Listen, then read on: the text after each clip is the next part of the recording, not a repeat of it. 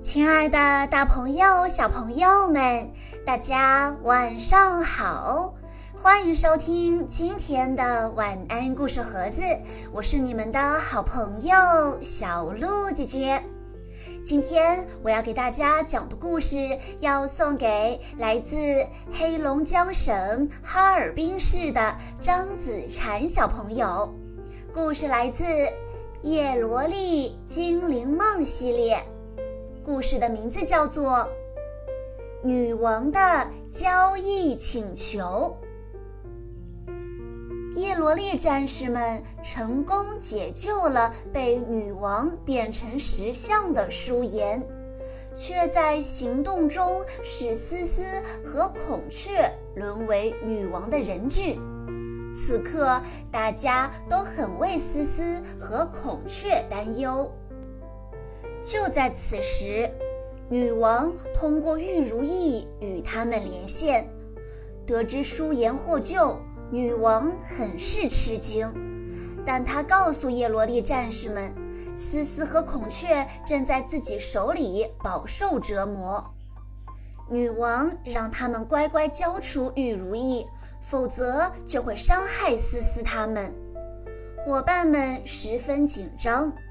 王默更是冲动的想用自己去交换思思，好在萝莉识破了女王的诡计，阻止了王默。女王见一计不成，又生一计，她指了指文倩的娃娃铁西，告诉大家，这个娃娃就是叶罗丽战士们失踪的朋友铁皮，而此刻。铁皮正在一点一点变成没有生命的破铜烂铁。原来，女王抓走了铁皮，并删除了他的记忆，让他成为文倩的娃娃，为自己效劳。这一次，因为文倩的背叛，他将彻底剥夺铁皮的生命。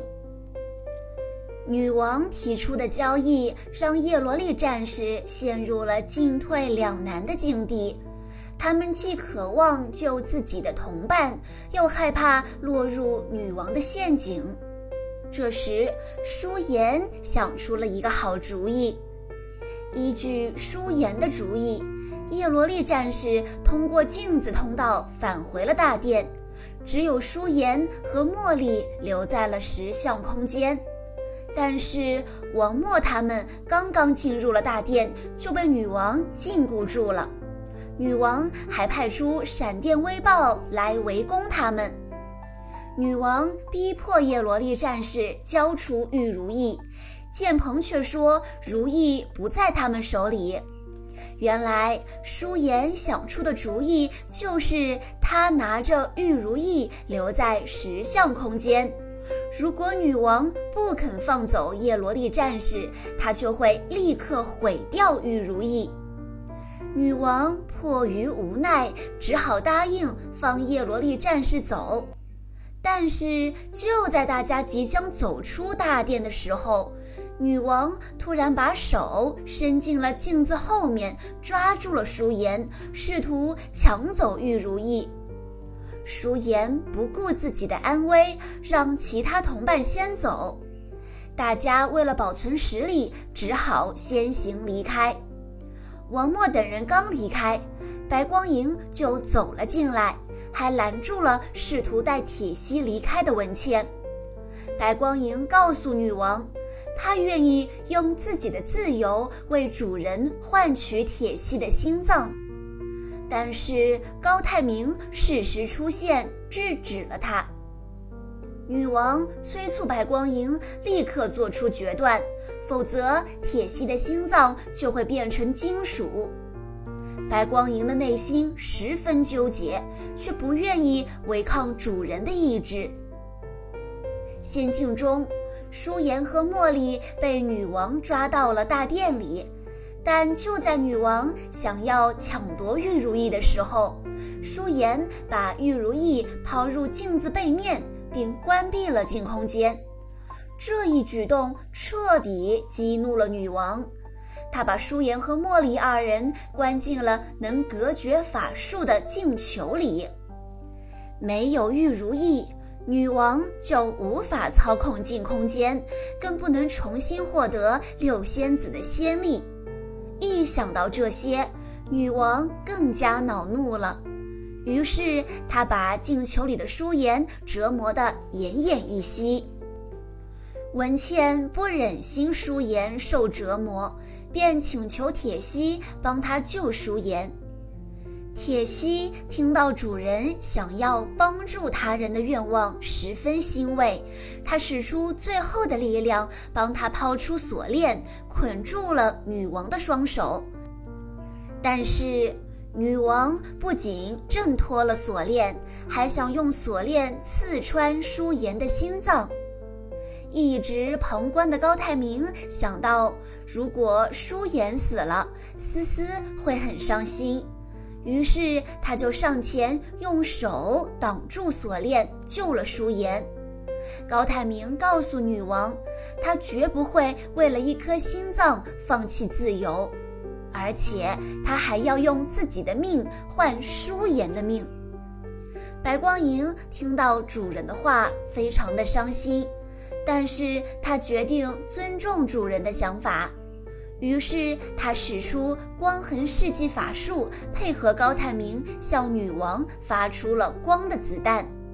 没想到子弹却被女王的强大法术击破了。文倩再次向女王抛出锁链，趁着女王抓锁链分神之时。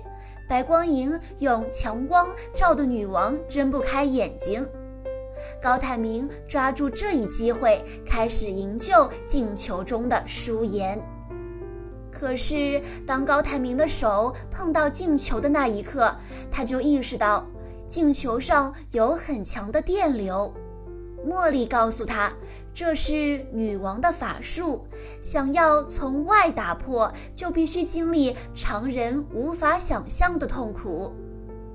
一旁闭着双眼的女王冷笑着告诉高泰明：“光是忍受痛苦还不够，想要打破他的法术球，就必须付出生命的代价。”高泰明在心里默默地做出了选择。为了救舒颜，高泰明承受着巨大的痛苦。舒颜劝他放手，但是高泰明坚持要用自己的生命换舒言的生命。文倩无法眼睁睁地看着自己的同伴送死，她大喊道：“大家一起回去吧！”希望大家可以一起回到人类世界。铁西接收到了主人的愿望，拼尽最后一点力气打破了法术球，救出了舒颜和茉莉，把他们抛向了大殿外面。为了实现自己的价值，也为了达成主人的心愿，铁西选择牺牲自己。那么，女王到底会如何处置铁西呢？它会不会真的把铁西变成没有生命的金属呢？我们会在下一期的故事中继续为大家讲叶罗丽精灵梦的故事。以上就是今天的全部故事内容了，感谢大家的收听。如果你想收听《叶罗丽精灵梦》系列的其他故事，可以在关注微信公众账号“晚安故事盒子”之后回复“叶罗丽”这三个字就可以收到了。在公众号回复“小鹿姐姐”这四个字，就可以获取小鹿姐姐的联系方式了。在今天的故事最后，张子婵小朋友的爸爸妈妈想对他说：“悠悠宝贝，你今年五岁了，妈妈爱你，希望你以后每天都开开心心的、健康快乐的长大。妈妈希望你遇事要勇敢的面对，不要总是哭哦。爸爸妈妈祝你生日快乐！”小鹿姐姐在这里也要祝张子婵悠悠小朋友生日快乐！好啦，亲爱的大朋友、小朋友们，我们下一期再见喽！